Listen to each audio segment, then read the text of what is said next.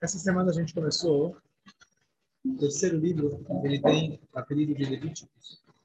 Ele descreve, agora que a gente já tem Mishkan, Levítico, agora a Torá descreve qual era o serviço diário do Mishkan. Quando chega nessa Parshiot, se torna uma nova dificuldade, não é mais da estrutura do Mishkan, mas a dificuldade para a gente se relacionar com toda essa ideia de Korbanot, a gente entender por que Deus precisa de sacrifício, por que a gente sabe fazer sacrifício, a Torá entra nos mínimos detalhes de como era feito essa quantidade, etc. Coisa que para nós, hoje, praticamente falando, um pouco cheio, de evangelhos, não é relevante. Então, o trabalho nosso de pegar a Torá, a Torá é eterna, a Torá é ensinamento para cada, cada dia, a gente conseguir colocar isso no nosso dia a dia, um exercício mais difícil nessa paixão, porque nas paixões um pouco de história, a moral é mais fácil de decidir. Então, uma das perguntas mais importantes a gente discutir antes da gente entrar nos detalhes do Pachot é a definição dos korbanot, por que Deus de sacrifício. Todo dia a gente reza, por favor, Hashem, devolva-nos o templo para que a gente possa novamente ter o que nosso ter um abatedor. É isso que a gente está pedindo com certeza, a pessoa que ia até o mentalidade, ele tinha essa experiência, não precisava uma explicação filosófica. Ele ia lá, ele sentia Deus, ele entendia que essa era a forma de ele se conectar. Para nós que não temos essa experiência, a gente precisa sentar, avaliar e analisar e tentar achar algum tipo de relação no nosso dia a dia com esse conceito. Então, essa pergunta da gente, pergunta dos é, famosos é, comentaristas da Torá, Sefer Afinu, Maimônides, Nachmanides, etc., tentando explicar qual é o motivo. Então, a resposta mais simples, não mais fácil, a mais simples, o Maimônides, ele fala sacrifícios se enquadram naquela lei que Ponto. Faça. É? Tem que fazer carnaval. Tem três categorias de pessoal, três classes de três classificações de pessoal uma aquelas que são testemunha, que a gente lembra a nossa história, e são aquelas que a gente não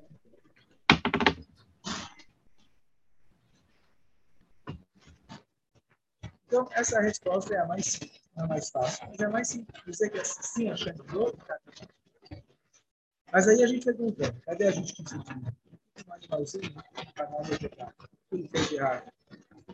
Para que Deus precisa disso?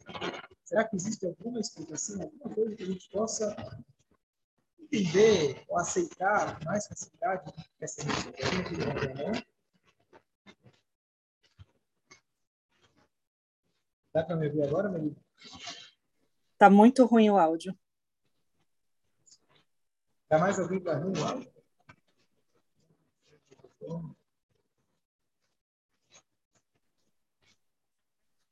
Então, curiosamente, o próprio Maimonides, ele tem, como a gente mencionou outras vezes, ele tem, entre outros, ele tem dois livros.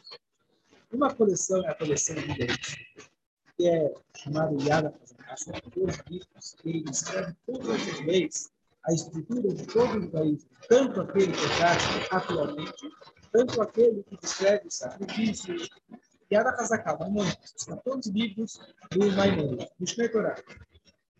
Agora, você tem um outro livro dele, que se chama Morena de dos Profetas. Esse livro, explicou que foi feito justamente para pessoas que estão ele estava se direcionando à turma da época, à juventude que estava indo atrás das filosofias, aristóteles, etc. E era o, a moda da época. Eu não preciso mais de Deus, eu não preciso mais da Torá. Agora eu já entendo o mundo de uma maneira filosófica, profunda, coisa que a Torá não tem como suprir essa minha sede, essa minha necessidade. Então, como uma resposta a isso, os sábios da época, Rabá, Mães, Rabá, outros, eles escreveram livros é, se direcionando e avaliando, se direcionando aos jovens, fazendo uma avaliação, análise, da forma mais racional possível. Então, é pegar incompreensível e tentar racionalizar. Então, a primeira forma de entender essa posição de Maimonides, que é diferente da posição dele no livro mais clássico dele, que é Michel Coral e Adam é porque um é para uma turma, outro é para outra. ele veio, na verdade, com uma maneira de apology, né? de se desculpar e tentar encaixar a Torá na ciência, na física, na, na época da filosofia.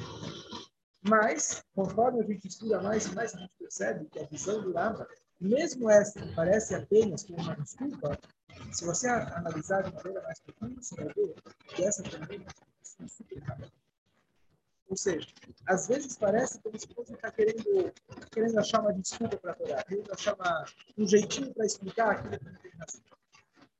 E depois, quando você avalia, estuda de novo, você vê que tem uma razão. Vou dar um exemplo. Gente fez esse esse exercício, duas Ele escreve no seu livro Guia dos Perguntas. Sabe por que Deus mandou fazer o sacrifício? Estamos falando de um povo idólatra ficaram imersos na idolatria egípcia por 200 anos. Agora Deus precisava fazer uma transformação. O que você faz? Então, talvez o primeiro passo na recuperação de alguém que está viciado.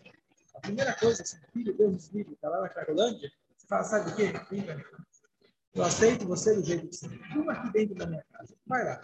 Se afasta do ambiente que você estava, porque só isso só isso já é uma coisa que aumenta bastante a tendência, o desafio, etc.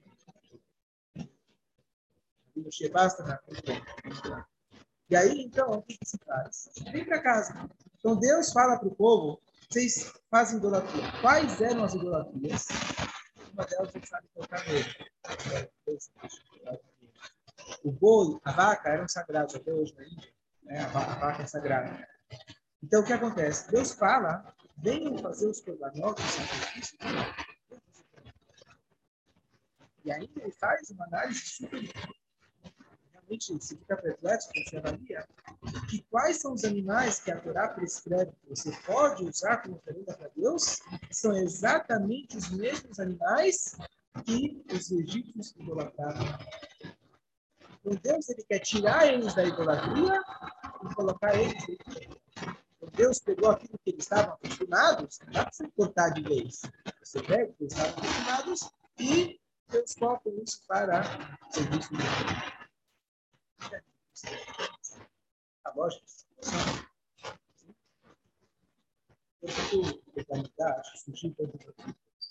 se fosse esse motivo, o Kodai deveria servir por 40 anos depois. É impressionante.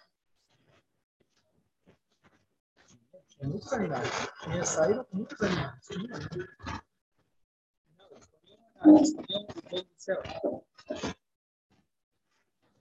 Tem, tem dúvida se eles abatiam ou não? Tem, uma discussão. Uma discussão.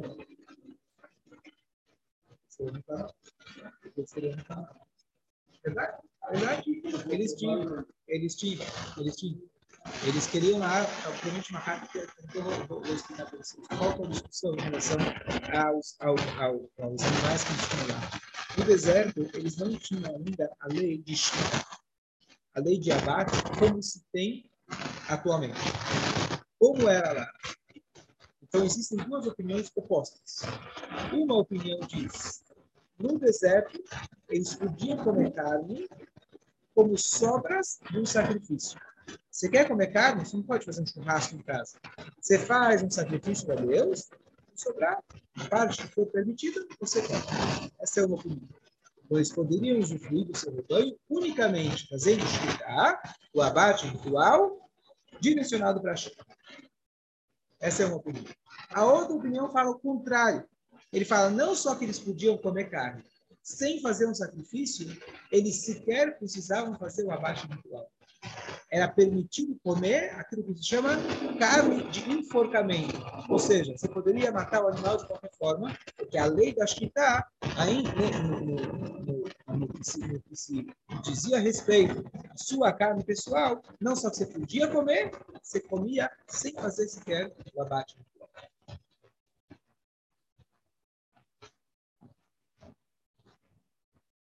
as leis do kasher foram dadas no Sinai. Então, para ser kasher um animal tem vários pré-requisitos. Número um, tem ser o tipo de animal que a Torá chama de puro.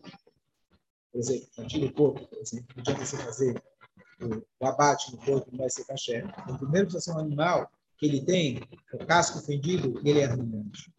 depois você precisa fazer o abate ritual, e depois você precisa tirar as partes que não se pode comer, e depois você ainda salga a carne para extrair todo o sangue. Aí a carne está própria para você comer. Então, são vários, tudo isso foi dado no Sinai. Mas o detalhe do abate ritual, Deus transmitiu, Deus transmitiu as leis da Shkita oralmente para Moshe Rabbeinu, junto do Matan Torah. São cinco leis básicas do abate ritual e elas foram transmitidas oralmente de Moshe para de Deus para Moshe. Então a pergunta era se essas leis no deserto elas se aplicavam apenas no Corban ou se a pessoa é, que comia, então, para a pessoa poder, e a primeira opinião a gente falou, para a pessoa poder comer carne, você tinha que trazer um corban, aí você pegava um pouco para você, ou no que era particular, você poderia fazer e ainda sem escutar. Isso era só no. Essa é a discussão, esses dois realmente opostos. Não que deixa ou que não deixa. Um deixa só se você for até o templo. Você precisa levar no templo e, e fazer a atividade. O outro fala nem no templo, quer dizer, você não precisa levar no templo, e quando você não está no templo, você não precisa sequer do abate essa discussão que como que era aqueles 40 anos. Não é relevante para nós, porque a partir do momento que eles entraram no Israel, com certeza a você poderia comer com o abate. Certo? Então, a princípio, você vai dizer, por que Deus, se o objetivo de Deus era tirar a idolatria de dentro da mente do povo, 40 anos bastaria. Pelo espírito que a Torá descreve, o amor e o carinho que Deus tinha por esses sacrifícios, não parece simplesmente um exercício de purificação, desintoxicação. Parece que Deus realmente curte, usando uma linguagem mais corriqueira, parece que Deus curte o sacrifício. É um cheiro agradável para Deus. O cheiro agradável para Deus não é tirar da idolatria. Você, pô, já que você está fazendo coisa errada, vem fazer em casa primeiro. Depois a gente dá um jeito. Mas se você vai me dizer que esse é o motivo, então por que perpetuar ao longo das gerações? Por que Deus dá tanto, tanto ênfase para essa, um, um, livro inteiro só descrevendo os corbanot praticamente? Porque a gente, quando a Shia chegar, a gente está ansiando pela vida dele para de novo fazer sacrifício. Tudo isso só para purificar lá no Egito, lá atrás, 3.300 anos atrás. Então, parece como uma resposta querendo é, é, contextualizar a, a, a, a Torá, dizendo que era para uma época, para um povo, e acaba que parece que o Manu está perdendo um pouquinho da, do valor é, é, atemporal da Torá. Está perdendo um pouquinho desse valor intrínseco das mitzvot. A mitzvah era para corrigir um problema. A mitzvah não é tapa-olho, não é tapa-buraco. A mitzvah tem um valor intrínseco. Então, quando você dá essa explicação dele, parece que está querendo ser apenas politicamente correto. Então, vamos voltar para isso depois. Fala.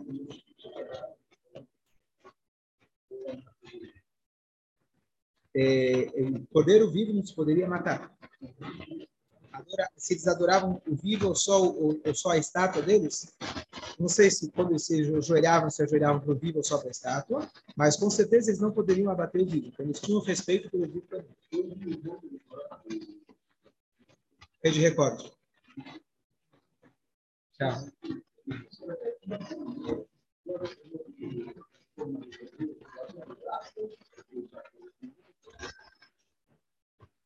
Ontem estava conversando com alguém, tem um ator famoso da comunidade? Eu não sei que é ator de novela. Hã? E ele, e ele faz um show toda semana em Tanakh para poder fazer a, a, novela de acordo com, com o Tanakh. Né? Então, Rony Cria, o Rony Cria. Você não conhece esse nosso assassino, né?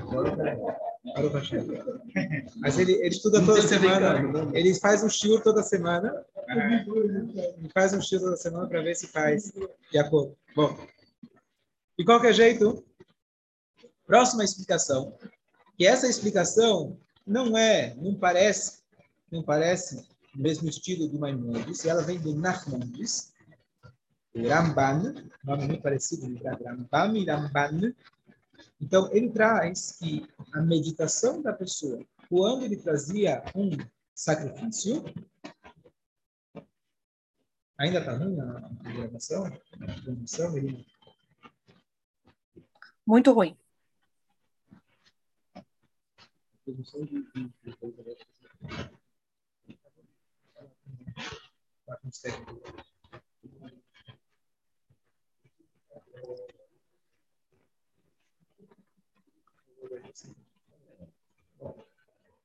Então,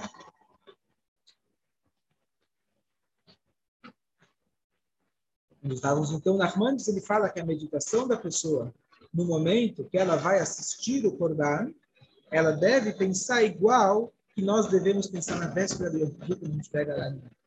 O que, que a gente pensa? Zé Caparati, Zé Khalifati, essa é a minha troca. Eu deveria estar indo, eventualmente, para ser sacrificado por causa dos meus erros. Mas Deus é misericordioso e ele transferiu isso para a coitada da galinha. Ela pegou? Olha que dá uma missão. Né? Ó, então, aí a gente vai entrar na, na terceira explicação que a gente vai, que você está adiantando. Mas, o que, que ele diz? Na hora que você assistir o sacrifício, você deveria meditar que aquilo que está acontecendo com o sacrifício deveria estar acontecendo com você.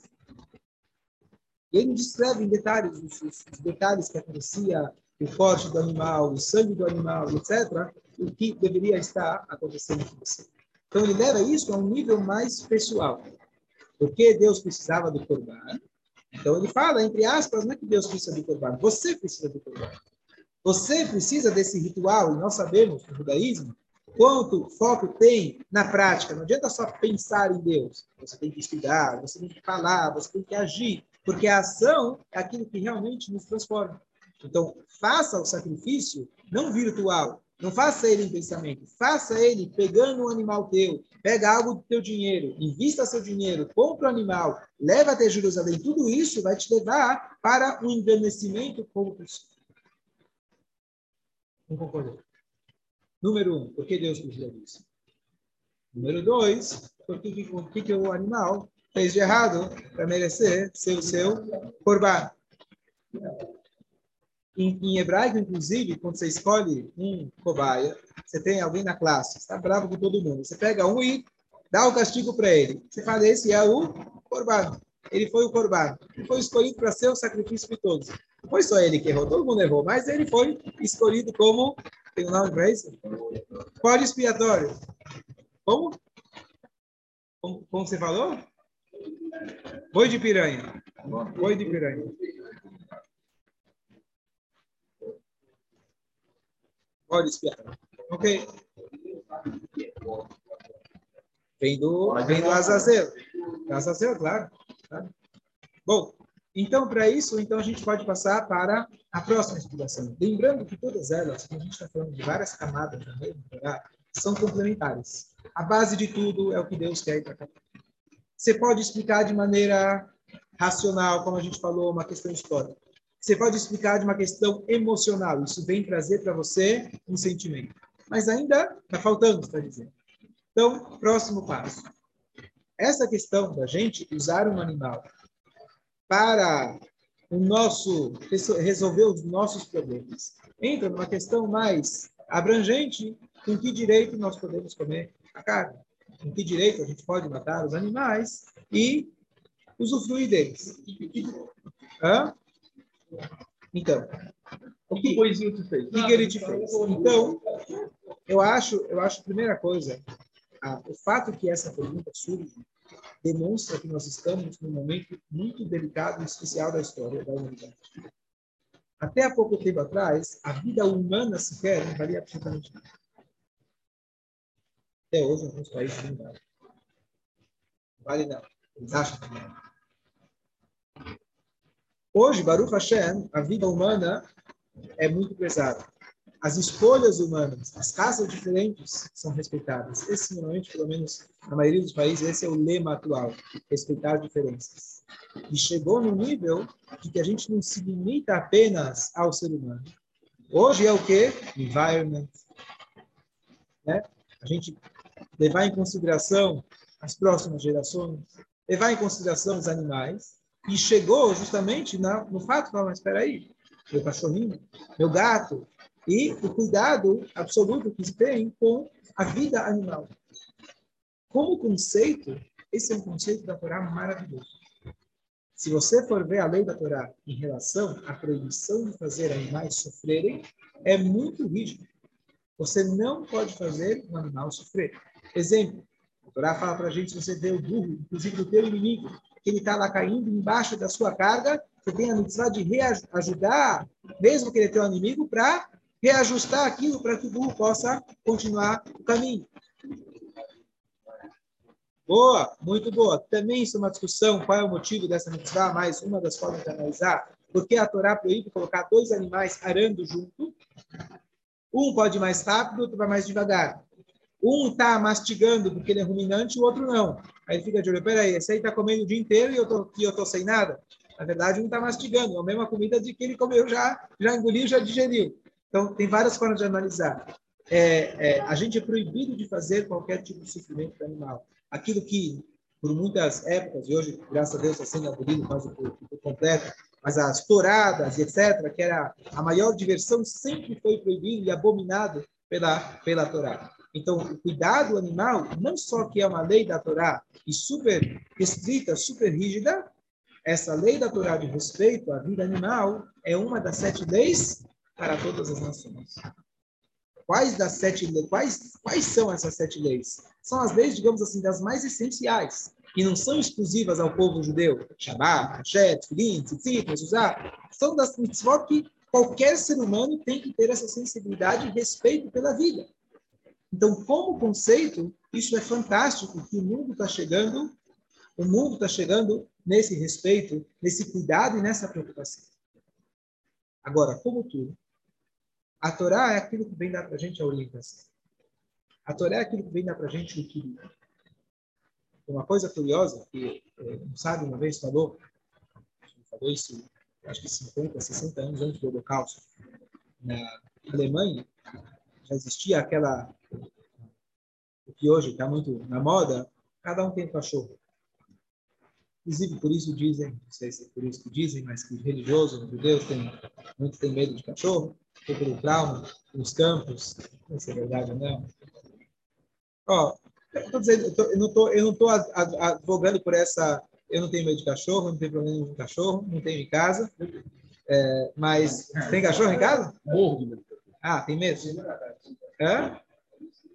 Não é, não é um, vou falar, não é um bicho é que a gente é, é, preza em falar, eu vou ter na minha casa um cachorro, porque não é um, é, não é um, um, um animal caché. Não sendo um animal caché, a produção do animal caché é você ingerir. Mas quando a gente vê que a Torá proíbe esse animal de ingerir, quer dizer que não tem uma, ele não é um animal puro. Então a gente, se não for necessidade, por exemplo, quando guarda, a gente evita ter esse animal. Tá falando bem claro, eu sei que muita gente pode é, não gostar do que eu estou dizendo, mas então eu não, não falo isso com frequência. Mas então, se você ainda não comprou o seu cachorrinho, então pensa duas vezes. Gato também é mesmo. Ok? Qualquer animal que não seja. Tem gato. Qualquer. Muita gente tem gato. Se for para matar os ratos, por exemplo, em Nova York, então é fantástico. Né? Perfeito, perfeito. Então, eu já dei um estudo muito longo a respeito disso. Então, por isso a Torá fala que para os cachorros, estamos saindo um pouco do tema, mas por isso a Torá fala que a Torá fala que quando você faz um abate do animal o abate não saiu conforme a lei, você errou, ou o animal deu alguma coisa errada, dê ele para o cachorro. Então, a Torá, quando fala dê ele para o cachorro, a Torá está reconhecendo que os cachorros da saída do Egito não latiram para nós, e a Hashem, ele não fica devendo sequer para ninguém, nem para o cachorro. Então, quando dá errado, se dá para o cachorro. Pode dar para outros animais também, sim, mas o exemplo que a Torá dá é o cachorro, justamente pelo agradecimento. Mas não quer dizer que por isso tem que ter eles dentro da sua casa. Ó, oh, se você tem animais, perfeito, muito bem falado. Se você tem um animal, então muito bom, você tem que alimentar eles antes que você esqueci de falar isso, né? O animal você tem que alimentar ele antes que você Mas a Torá dá para a gente um equilíbrio. Voltando aqui na Alemanha, então era prática, as pessoas tinham o seu cachorrinho. Então, tirando aqui a questão do medo, etc., não é, não é, não é o tema agora. É, e uma vez, um sábio, um mestre, não lembro o nome dele, ele falou, ele falou assim, um povo que ele dá mais carinho e amor, ele trata o cachorro como um filho, um dia ele vai tratar o filho como um cachorro. Ele falou isso muito antes. Então, esse é um equilíbrio, ele sabe, mestre, eu não lembro quem foi. Então, aqui vem o equilíbrio. Você quer ter um cachorro? Não é recomendado, mas só para a gente entender. Até que ponto isso vai? Será que isso vai substituir um filho? Será que isso vai substituir uma companhia verdadeira de um outro ser humano? É muito mais fácil ter um cachorro, não tem dúvida nenhuma. Mas nós fomos criados com as habilidades de conseguir ter relacionamentos humanos. É difícil? É muito mais difícil, mas a gente está aqui para crescer, certo? A gente está aqui para se desenvolver. Então, a Torá dá para a gente o equilíbrio. Então, por isso a gente precisa ter uma sabedoria que há muitos anos atrás vai dizer, ah, que besteira a Torá, não pode fazer um, um rodeio, não pode fazer uma torada, qual o problema? Então, as pessoas evoluíram. Mas algumas evoluíram um pouco extremo. E por isso vem a Torá falar para a gente, já desde o início, qual é a visão. Se você tem um animal, primeiro, tem que tomar o máximo de cuidado, não fazer isso sofrer. Porém, a função dos animais, o reino animal está para servir o reino humano. Contanto que o reino humano está para servir a Então a pergunta, Rabino, posso comer carne? Axé, posso comer? Por que, que eu vou matar o animal? Depende. Se você se comporta como um ser humano deve se comportar, você faz a tua missão na vida, então você deve pegar tudo que existe nos reinos abaixo e elevar eles. Eles estão aqui para isso. Agora, se você se comporta como um animal, na hora de comer um animal, você se torna um animal, você deixa que teu instinto natural toma conta de você, que direito você tem? Se você é um animal, por que você pode matar ele? Essa é a visão da Torá. Então, pode parecer cruel, mas isso não é cruel. Se você Posso fazer uma pergunta? a orientação da Torá, abater conforme a, a orientação da Torá. Para os judeus, temos a nossa forma de esquitar. Para o não-judeu, ele tem aquela mitzvah de não cortar parte do animal enquanto está vivo, que é o 7, como eu falei. Então, com respeito ao animal, a gente está fazendo não somente, não estamos sendo cruéis, nós estamos, na verdade, fazendo um bem para os animais. Vai chegar um dia, ou já está chegando lá, direito você vai poder cortar uma alface. E hoje, cada vez mais, a gente analisa. Ah, peraí, então o que, que eu vou comer? Não sei, se você acha que não pode morrer de fome. Certo? Como que os animais vão se alimentar? Não, vamos conseguir formas é, avançadas químicas para eles não precisarem, quando a chegar, os animais vão se alimentar de plantas. Então, a ideia é que, se você não tem orientação da Torá, a gente pode, às vezes, ir para um extremo ou para outro extremo. Então, em relação aos Korbanot, Hashem que criou o mundo, Hashem que ele criou todo o sistema, ele diz que você pegar um animal, o animal ele está cumprindo a sua missão. É isso que ele quer. Você não tem como se comunicar com o animal. Você não sabe o que ele quer. Nem ele mesmo sabe o que ele quer. A Shem sabe qual que é o propósito do animal aqui na Terra. Então, você pegando ele como sacrifício, não só que o animal ele não está triste com isso, digamos assim, se você faz conforme a lei da Torá, o abate, que ele não traz sofrimento para o animal, e você leva, eleva ele como sacrifício, Hashem é aquele que está te dizendo, você pode fazer, você deve fazer, e é isso que vai fazer com que o animal ele atinja a sua elevação máxima espiritual. Ele serviu ao ser humano, que serviu a Deus, ele cumpriu essa cadeia essa, ele fechou essa cadeia, ele fechou esse ciclo, e por isso não tem problema. Tem ainda mais um passo na explicação que eu vou chegar, mas deixa eu abrir rapidamente. Hoje, olha, olha, foram os cachorros que, que né, fizeram o holocausto, ajudaram, foram os seres humanos. Isso tem toda a razão. Uma coisa super curiosa. Tem toda uma lei da Torá que seu boi, se o seu boi ele chifra a pessoa e etc., você é totalmente empurrado por isso. E o animal, eventualmente, se um boi mata uma pessoa, ele vai ter pena de morte. Levava ele até o tribunal, não é simplesmente dava um tiro nele. Levava ele até o tribunal, era julgado o caso, eventualmente se abatia aquele boi, matava aquele boi. Não para comer, matava ele, era proibido ter qualquer tipo de proveito dele. Você tinha que deletar ele, apagar ele. Se o boi ele foi treinado para chifrar, ele não tem pena de morte. Ele. Então, a mesma coisa, um cão foi treinado para matar, não é, não é a culpa do cão. Não é a culpa do cão. Muito. Culpa do dono que treinar. Perfeito. Ok. Último ponto. Último ponto. E aí, esse ponto vai, a gente vai conseguir reunir um pouco de cada uma dessas explicações. O Eber, ele faz uma análise logo no primeiro passo, logo nos primeiros suquinhos dessa paraxá, ele fala Adam que a crise Mikem Korban Hashem. Uma pessoa, é, uma pessoa quando ofertar dela, para Deus. Ou seja, não está escrito uma pessoa de vocês que trouxer, trouxeram uma oferenda. Uma pessoa que trouxer uma oferenda de vocês. A oferenda tem que ser de nós mesmos. A oferenda não começa pelo animal. A oferenda começa nós nos aproximando. Parecido com aquela ideia que você assiste o sacrifício e você imagina que deveria estar acontecendo com você. O verdadeiro sacrifício ele é atemporal. E aqui a resposta da nossa pergunta inicial. O que, que o Corban significa para nós hoje em dia? Corban é a reza. Por que, que Corban? A reza substitui o Corban? Porque o principal intuito do Corban era você se aproximar. Quando você vê o sangue sendo extraído do animal e ele é colocado no altar, o sangue é vida. Sangue animal é quando a gente dedicou a nossa vida para nosso instinto animal. Você tem que pegar esse sangue animal e transformar ele em algo sagrado. Esse é o nosso intuito. Corban significa você chegar na hora da reza e você sacrifica aquilo que você gosta. O que significa sacrificar? Não é extrair, matar, exterminar. Sacrificar significa você aproxima, você como ser humano, você com as suas vontades, você com seus instintos, você chega na reza e você tem que redirecionar sua identidade para alinhar ela com a vontade de Hashem. Não é exterminar ela, e sim você conseguir achar uma sintonia entre aquilo que Hashem quer e a sua personalidade. Por isso, a reza tem que ser alguma coisa muito individual, uma coisa que cada um tem que meditar e pensar e sincronizar, que essa, esse é o significado de. Tfilah é Esse é o Corban.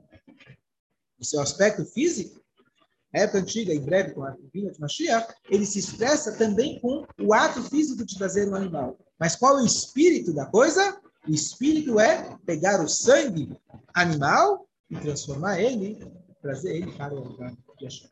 Por isso que a Tfilah realmente substitui o Corban, pelo menos pelo, pela situação atual, é isso que nós temos. Agora, vamos voltar para a explicação do Maimonides. Aquela que ele diz é uma lei de Asher. Ok. Agora, aquela que ele traz, que ele fala que era para tirar o povo da idolatria.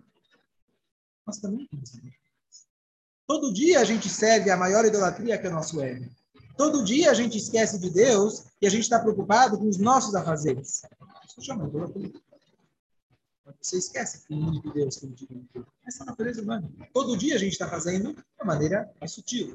Mas a gente está fazendo idolatria. A gente idolatra nosso time, idolatra nossa, certas pessoas, idolatra certas maneiras de pensar, achando que agora eu tenho uma solução e não preciso mais de Deus. Agora eu já sou rico, agora eu já sou poderoso, eu não preciso mais. Então, essa é idolatria. Quando Hashem fala, faça os korbanot para tirar você da idolatria, significa que a tefilá todo dia, o sacrifício diário que tinha lá, ele vinha e até hoje vem tirando a cada dia a gente da idolatria. Não é só a idolatria egípcia histórica. A idolatria egípcia, que é Mitzrayim, que nós todos temos em Mitzrayim, no Egito, as limitações dentro de nós. Então, agora, se o Maimonides, não era uma resposta é, de apologética, que se fala em inglês, uma desculpa furada para quem estava saindo do caminho. Poderia, assim, a nível mais simples, poderia dar essa impressão. Mas o que eu queria dizer mesmo, na verdade, a idolatria do Egito continua dentro de nós. E o sacrifício diário, agora já indo para a terceira explicação do Nachmanides, que você ia lá, você assistia, você deveria imaginar isso acontecendo com você, esse era o verdadeiro serviço a chefe. Porque é diferente você sentar na sinagoga com um livro letrinhas lá e você vai adormecer enquanto você vê as letras, do que quando você está lá no Beit HaMikdash, vendo lá, matando o animal, vendo sangue sair, opa, que não te impacta é diferente. Se você tiver um espírito adequado, estiver sincronizado, se você não fez chuvá, se você não sincronizou, o teu sacrifício pode ser considerado idolatria. Tem versículos no Tanakh que falam que o povo estava fazendo idolatria. Para mim, o que quer dizer idolatria para Deus? É você servir a Deus como a idolatria. Eu trago o sacrifício, Zaidezin, te vejo ano que vem. Isso não é, isso é você idolatrar, você pegar a mentalidade idólatra e trazer isso para Deus. Deus, Deus esse pecado. O corban vem junto com o espírito, vem junto com a meditação. E a meditação acontecia muito mais forte se você via aquilo acontecendo na prática. Quem estava lá, especialmente no primeiro tempo, ele via que o corban era consumido por um leão de fogo que vinha dos céus. Acabou. Aquela experiência espiritual aquilo já te garantia uma energia de tefilá nos próximos meses, até de Pesach, até Shavuot, até Sukkot, e você estava feito três vezes por ano na sinagoga, estava garantido, não precisava mais. Então, essa é a ideia dos korbanot. Então, resumindo, talvez, sempre vai ser todas as mitzvot, um aspecto que é a korbanot. Assim a excelência. Ao mesmo tempo, Hashem ele criou uma hierarquia dentro da natureza, e se a gente seguir nossa hierarquia, a gente tem o direito e o dever de usar aquilo que está abaixo de nós. Próximo passo, quando se faz o corban, a gente está trazendo o nosso sacrifício a Deus, pegando o nosso sangue e direcionando ele que ser um sangue de calor mais para Hashem, e não para o nosso instinto animal. Quando a gente assiste isso na prática, isso vem realmente trazer isso de forma muito mais verdadeira. E por isso a gente pede Sheibane Beit HaMikdash. Construa logo o Beit. O que eu quero no Beit? Eu fazendo esse ritual, a gente acredita que eu realmente realizando esse ritual, a gente vai ter uma proximidade de Hashem. Isso é Corban. Corban é Carol, isso é que a gente está pedindo e construa o Beit HaMikdash, não estou querendo um açougue. Vai no açougue hoje, vai assistir, se quer animal morrendo. Você quer, na verdade, uma aproximação maior com Hashem. Então, que, que forma mais bela de começar a desfilar do que você do que você falar, Deus, eu quero estar mais próximo de você. Esse é o בית המקדש מלווה ימינו ותנבותינו בתורתך שבנה בית המקדש מלווה ימינו Que seja em breve, Bezrat Hashem. Ok? Shabbat Shalom a todos. Shabbos. Shabbat Shalom, Rabino.